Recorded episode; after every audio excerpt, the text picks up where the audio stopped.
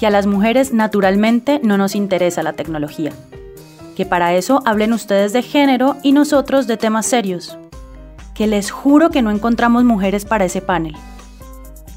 Bienvenidas a El Problema con las Mujeres, el primer podcast de autoayuda que te dará herramientas para reconocer, entender y aceptar los infinitos problemas que tenemos las mujeres latinoamericanas para estar presentes en el mundo de las ciencias y la tecnología.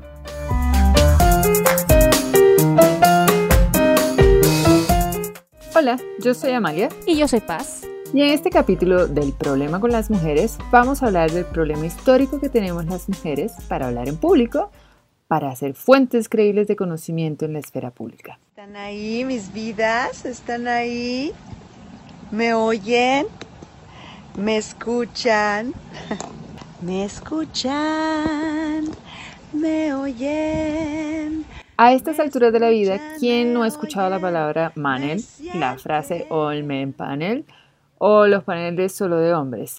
Nunca hay escasez de hombres a los que se les pide que se pongan en el centro de atención y den opiniones expertas. El mundo está lleno de paneles de hombres en donde la mayoría de las conferencias y discusiones son dominadas por los grandes varones, como le gusta decir a Paz.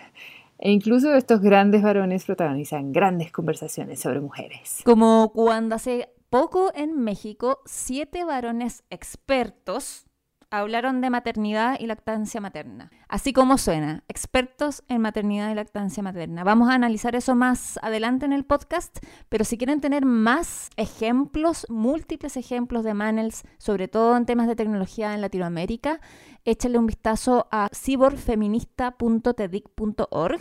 Nuestras compas de TEDIC han hecho como un eh, compilado de Manels que está muy interesante de ver. Pues sí, muy, chévere que le den una vueltita a, esa página, ¿no? Eh, pero fíjate tú que esto de los manes no es solo percepción, hay datos, hay muchos datos porque de todo se hacen estudios y esta compañía de software para eventos que se llama Visable analizó la diversidad de género de más de 6.000 panelistas hombres y mujeres y aquí disculpen que el binarismo siga siendo la norma, ¿no? Mala de nosotras ahí. Esa revisión la hizo en un periodo de cinco años, desde 2003 a 2018, y abarcó 23 países, dos de ellos en América Latina. Miraron miles de eventos profesionales más importantes del mundo. Ellos sabrán cómo son los más importantes. Yo no sé y no lo encontré en el estudio. Los datos a nivel global muestran algo que no es difícil de creer, ¿no? Que el 69% de todos los panelistas suelen ser hombres, mientras que el 31% pues son mujeres. Son las cosas más importantes del mundo, ¿no? Como las materias más importantes del mundo. Es obvio que tienen que estar los hombres pensando esas cosas. Claro, la evolución. Exacto. En fin, este estudio, como dije, incluyó a dos países de América Latina, México y Chile. Eh, los datos que muestran la verdad es que no son muy diferentes de las estadísticas globales. Eh, curiosamente, México, este país ocupa el segundo puesto en esta lista con mayor diversidad, siguiendo a Kenia. Wow. Uno no pensaría que las cosas fuesen así, pero bueno, así son. Y bueno, a pesar de esto, los datos dejan mucho que desear porque nos dice que el 61% de todos los panelistas han sido hombres, mientras que el 39% han sido mujeres. Y Chile, a ver, ocupa el noveno puesto de 23 países evaluados con unos datos que te deben hacer sentir súper orgullosa como chilena, Paz. Generalmente estoy muy orgullosa de ser chilena. Not. 76% de todos los panelistas han sido hombres, mientras que un ínfimo 24% han sido mujeres. ¡Wow! esperaba, no esperaba menos de, mi país. No, por supuesto, una siempre tiene que tener en alto a su país, sobre todo cuando, cuando destaca. Eh, también hay más datos relevantes para lo que vamos a hablar hoy, ¿no? El estudio reveló que entre todas las industrias los eventos de tecnología tienen un largo camino por recorrer antes de que exista algo parecido a un equilibrio de género. Y acaban unos datos. Los eventos enfocados en Internet y servicios de tecnología de la información, por cada cuatro hombres hay una mujer participando, mientras que en los eventos de software, por cada tres hombres hay una mujer como panelista. Eh, de todas las industrias, la que mejor salió parada es el sector de la educación pública, donde se encontró que era un sector en el que había una diversidad casi paritaria del 50% en la participación de hombres y mujeres en paneles, ¿no? Y ahí, Paz, ¿cómo te quedó el ojo? ¿Cuáles crees que pueden ser esos, esos problemas que tenemos las mujeres para poder dar opiniones expertas en público y participar en paneles? Yo creo, Amalia, que ya lo hemos discutido, es natural, ¿no? Los varones son los seres racionales por antonomasia, los que pueden enseñarnos cosas. Ya lo hablamos, de hecho, en, en algún episodio del podcast. Son el centro del universo, la voz de la razón y bueno, se espera que nos expliquen las cosas, que tengan las respuestas de todos los misterios del universo, incluidos aquellos que, bueno, pertenezcan a las esferas de las mujeres como la maternidad y la lactancia. Está claro lo que dijimos en nuestro episodio sobre la teoría de la selección natural, ¿no? Solo los hombres están suficientemente evolucionados para sobresalir en campos del conocimiento científico, por lo tanto, un Manel en cuestiones de tecnología, la verdad yo no sé por qué le ponen eh, tanta importancia a las mujeres. Esto lo explica mejor la historiadora británica Mary Beard en una conferencia que dio en el 2004 en el Museo Británico, titulado, me encanta este título, Oh Do Shut Up Dear, en donde explora las muchas maneras que los hombres han silenciado a las mujeres desde los días más antiguos. El discurso público era un atributo definitorio de la masculinidad. En la mayoría de los casos, una mujer que hablaba en público no era, por definición, una mujer. Encontramos una tensión repetitiva en toda la literatura antigua sobre la autoridad de la voz masculina profunda. Como dijo explícitamente un antiguo tratado científico, una voz grave indicaba coraje varonil, una voz aguda indicaba cobardía femenina. O como insistían otros escritores clásicos, el tono y el timbre del discurso de las mujeres siempre amenazaba con subvertir no solo la voz del orador masculino, sino también la estabilidad social y política, la salud de todo el Estado.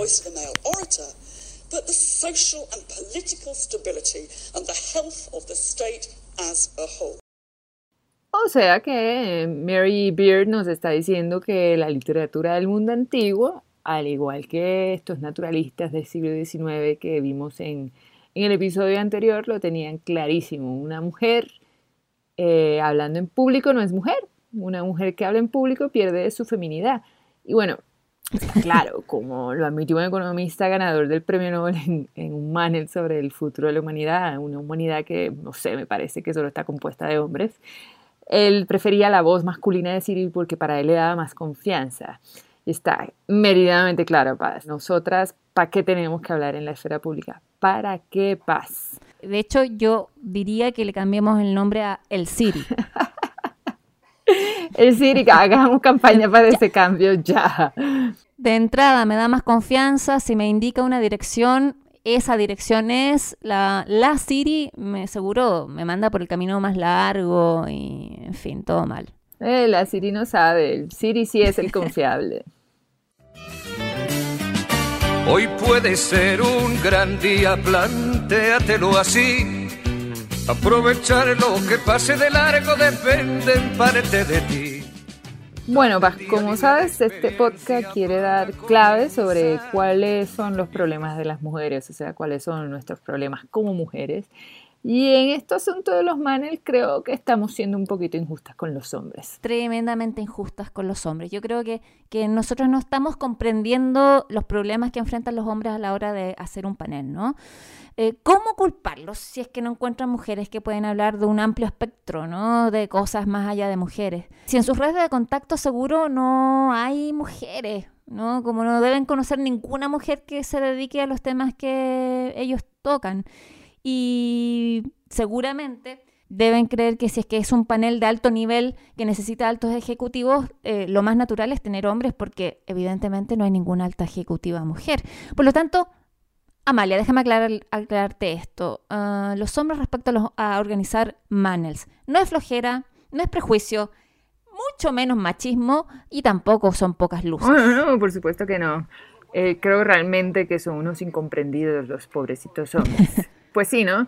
Yo creo que eh, hoy puede ser un buen día para los manes, un día lleno de diversidad Y pues haciendo esta investigación para prepararnos para este podcast me encontré con una nota de una periodista de BuzzFeed Reino Unido que se llama Hannah Jewell y ella lo que hace es un artículo un poco burlándose de un panel que organizaron en el Foro Económico Mundial de Davos en 2016 sobre mujeres de negocios y tararán, adivina qué, el panel está repleto de hombres. Pero para que nos expliquen, ¿no? Cómo ser una mujer en los negocios, me parece natural. Claro, ellos son los tipos experimentados, ¿cómo no van a explicarnos cosas, Paz? Otra vez son unos incomprendidos. Total.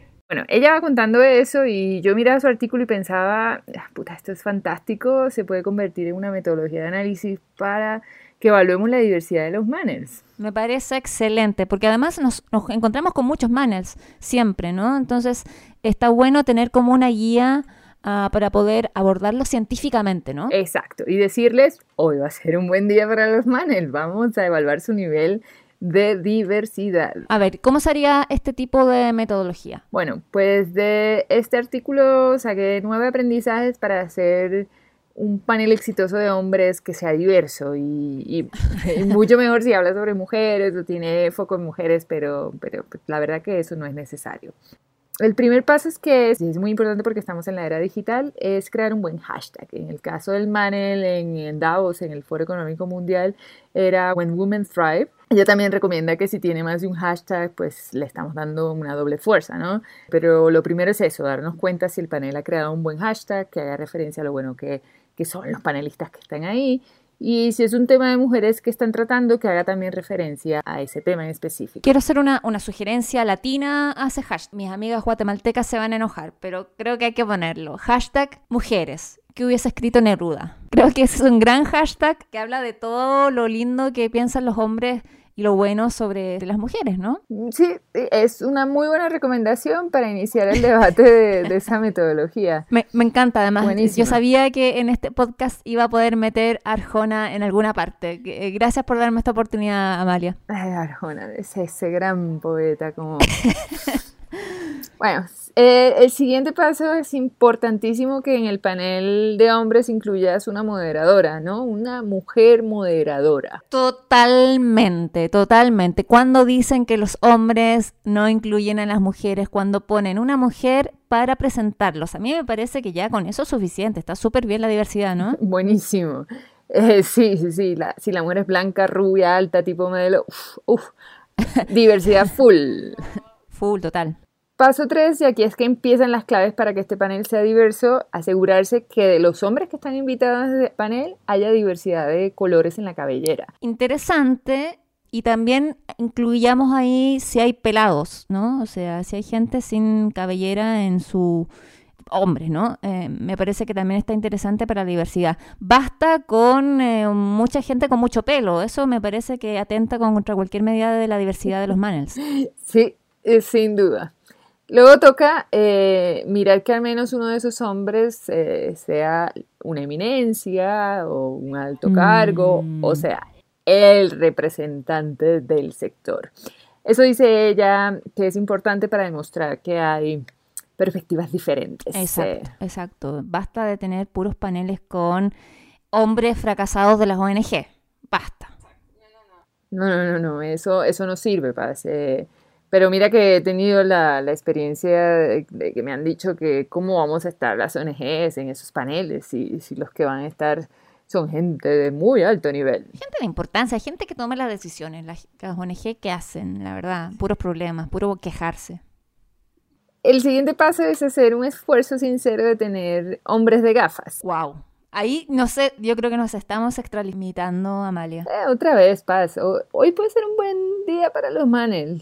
Mm, la periodista Jewel ahí dice que los hombres con gafas han tenido que superar muchas adversidades para poder triunfar y entonces es ahí cuando uno los invita donde hay mucha diversidad, ¿no? Cuando los traemos, están ahí sentados para que nos cuenten, porque tienen mucho que enseñarnos, porque han pasado las de Caín para poder llegar ahí. Claro, total, total. Va a ser polémico, creo yo, pero sí, fijémonos si hay gente con gafas y ahí totalmente diversidad. Por supuesto. También nos da un panel hack, eh, cómo hackear un panel. eh, sería el puntazo que el hombre con gafas también represente alguna otra mm, comunidad de hombres. A ver, ¿cómo así?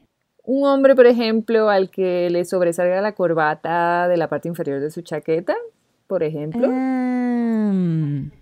Pero ya digo yo que también puede ser la comunidad de hombres barbudos, con mostachones o patillas, incluso de cabellos de plata. Mm. Eh, si tratamos eso, que un hombre con gafas represente alguna otra comunidad, como los ejemplos que di, puede ser cualquier otra cosa. Pero pues estaríamos matando dos pájaros de diversidad de un solo tiro. Ah, perfecto. Lo que, un poco lo que hablábamos recién. El siguiente paso es traer algún hombre que se distinga por su peinado. Eh, aquí Yo- puede ser que sea calvo. No, no, mira, sí, sí, no, no te quiero hackear, no te quiero explicar tu metodología como lo haría un hombre, porque no soy un hombre básicamente, por lo tanto no tengo conocimiento para explicarte nada, pero les contábamos recién que en México hubo un panel maravilloso donde siete hombres hablan sobre la lactancia materna, ¿no? Ustedes no pueden ver ahora la, la foto, pero imagínense siete hombres, ¿qué, edad tendrán? ¿60, Amalia? ¿Por ahí deben estar? Eh, ponle que son entre los 50 a los 60. Y sí, sí, la foto que tenemos nos muestra solo 5 de 7, pero vemos que son así como de 50 a 60, sí. O sea que gran diversidad entre 50 y 60, digámoslo, ¿no? Hay una diversidad entre, uno tiene 53, otro 58, ¿no? Hay, hay ahí una gran diversidad en edad. Pero lo que quería decir es que, bueno, están estos, esta, gente ahí sentada y están todos este, vestidos eh, con sus trajes negros, ¿no? Chaqueta negra. No veo yo ninguna diversidad de eso. Pero, Amalia, acá yo creo que, que es interesante, porque ¿qué tal si hay, veo un señor que uno tiene lentes, o sea, eh, gafas, ¿no? Es muy difícil ser chilena y luchar con tu chilenismo, así que me disculpan. Entonces está uno de traje negro, pero tiene gafas, bien. Es pelado, uh. O sea, ya tenemos dos cosas de diversidad. Pero una cuestión que me parece más interesante, incluso más que los peinados, es el color de la corbata. Ojo ahí. Yo creo que ahí realmente se juega la diversidad en los manuals. Y cuando hay gente muy loca que va sin corbata, que generalmente son de ONG, a mí me parece que ya suenan las alarmas de diversidad en el Oh, mundo. claro, eso, ¿qué te crees? Eso rompe esquemas, eso es eh, diversidad. Sí, total. Entonces, pues, ustedes ve- vayan, vayan a, lo- a lo- a los eh, manuals, revisen las fotos, revisen la imagen y ya sin ni siquiera escucharlos, porque ya sabemos que nos van a guiar, ¿no? Entonces nos van a decir pues, puras cosas increíbles. Pero además de eso, eh, simbólicamente, ¿no? En, el campo ¿no? de lo estético ya podemos ver niveles de diversidad increíbles. eh, de forma muy fácil, creo yo. Sí, sí, bueno, pero, pero Paz, todavía me faltan dos pasos más y termino. Hay más, hay más para ser diverso y Ah, hay más esto ya es un plus. Impresionante. Por ejemplo, este paso 8 sería definitivamente un plus, pero que es difícil de saber de antemano. Es apostar un poco porque los panelistas tengan diferentes gesticulaciones con sus manos. En la foto que la periodista Yewell evalúa están los hombres con diferentes formas de entrecruzar sus dedos y, y de gesticular, ¿no? Se nota que a algunos eh, les gusta más subir los dedos y a otros pues como que más les gusta juntar las yemitas de sus dedos, mantenerlas pegaditas unas a, a las otras. Mm. Si tuviste la suerte de que los panelistas que trajiste tienen formas muy particulares de gesticular y de usar sus manos, uff, puntazo de diversidad. No, total. Puntazo de diversidad, total. El último total. paso, que, que también es difícil, así que esto solamente lo vemos como un bono, es que consigas a alguien eh, que parezca ser una mujer para que venga al panel, para que venga a tu panel diverso como audiencia, que esté sentadita al frente y Ah, quede en la foto. Perfecto, per- perfecto. Como, como que vaya alguien, parecía una mujer, ¿no? A Exacto, el panel diverso consiguió traer una Mm. mujer para que escuche ella, así tendríamos un exitoso panel, manel diverso. Eh, me encanta, me encanta esta metodología. Amalia, creo que nuevamente estamos aportando eh, a la autoayuda, a la autoayuda de las mujeres. Eh, en vez de quejarse de que, ay, de nuevo un manel, chiquillas, amigas, ocupemos esta metodología y veamos que realmente los manuals son súper diversos. Lo que pasa es que nosotros nos gusta quejarnos por todo. Tenemos que irnos porque ya saben, este, este podcast es bueno porque es corto, eh, pero antes de irme no puedo no decir que queridos organizadores y asistentes de paneles, todos, sobre todo aquellos de ciencias y tecnología, unas mini, mini recomendaciones, con todo el amor, ¿no? Con el todo el amor de Amalia y Paz. Dejen de creer que tienen diversidad porque invitan a una mujer de moderadora. Se ve ridículo, hacen el ridículo, realmente ya nadie lo soporta. Eso no es diversidad dejen de invitar a una mujer como panelista entre varios hombres porque solo alimentan esta idea de que dicen los gringos de tokenism, ¿no? Como esta idea de mujer simbólica, ¿no? Hoy se nota mucho que no tenían a ninguna mujer y entonces llamaron una última hora y la pusieron ahí. Feo se ve. Se ve más patético aún que inviten a la mujer para hablar de temas de género. Realmente ya nadie soporta eso. Yo sé, y acá Amalia seguro, si pido esto, este, no sé, cae la bolsa. Pero ¿y qué tal si además de poner mujeres pidiésemos diversidad étnica? No solamente en las mujeres, sino que en todos los panelistas que van a, una, exponer. No quiero hablar de clase social porque luego me dicen marxista y se cae el mundo, en fin. Así que, pero bueno, lo, lo, lo, lo tiro ahí, aprovecho de que, de que este podcast está terminando. También los asistentes a los paneles, ir a un manel como hombre y después decir, uy, no sabía y echarle la culpa al organizador, no es suficiente. Exijan, pregúntenle a los organizadores quién va y si no hay una mujer, exíjanles que haya más de una mujer en, el panel. Y si eso incluye que ustedes no puedan participar porque hay una mujer más capaz para hacerlo, uy, sería genial que eh, dieran un paso al costado. Y otra cosa, eh, y, con esto lo digo porque estamos al final. Y quizás es medio polémico. Amalia, yo sé que esto lo hemos conversado millones de veces. Nosotras, las latinas blancas privilegiadas, cuando nos invitan a un panel, dejemos de pensar que representamos la diversidad en los paneles, ¿no? No somos mujeres de color, no somos las menos privilegiadas, no tenemos que abusar de esa idea. Lo dejo ahí, como una bomba. Al que le caiga, que le caiga. Yo por mientras me despido. Pues eso, Paz, creo que la discusión es chévere, creo que hay mucho para ver y a todas y a todos muchísimas gracias por escuchar el problema con las mujeres y esperemos que les haya quedado claro que los Manel pueden, en su manera muy, muy particular, ser espacios eh, pseudo diversos. y si se quedaron con ganas de más, eh, pueden encontrar nuestro próximo capítulo, este y todos nuestros capítulos en SoundCloud, archive.org, YouTube y pueden seguirnos y participar en las redes de la Fundación Carisma en arroba carisma. ¡Chao! ¡Chao!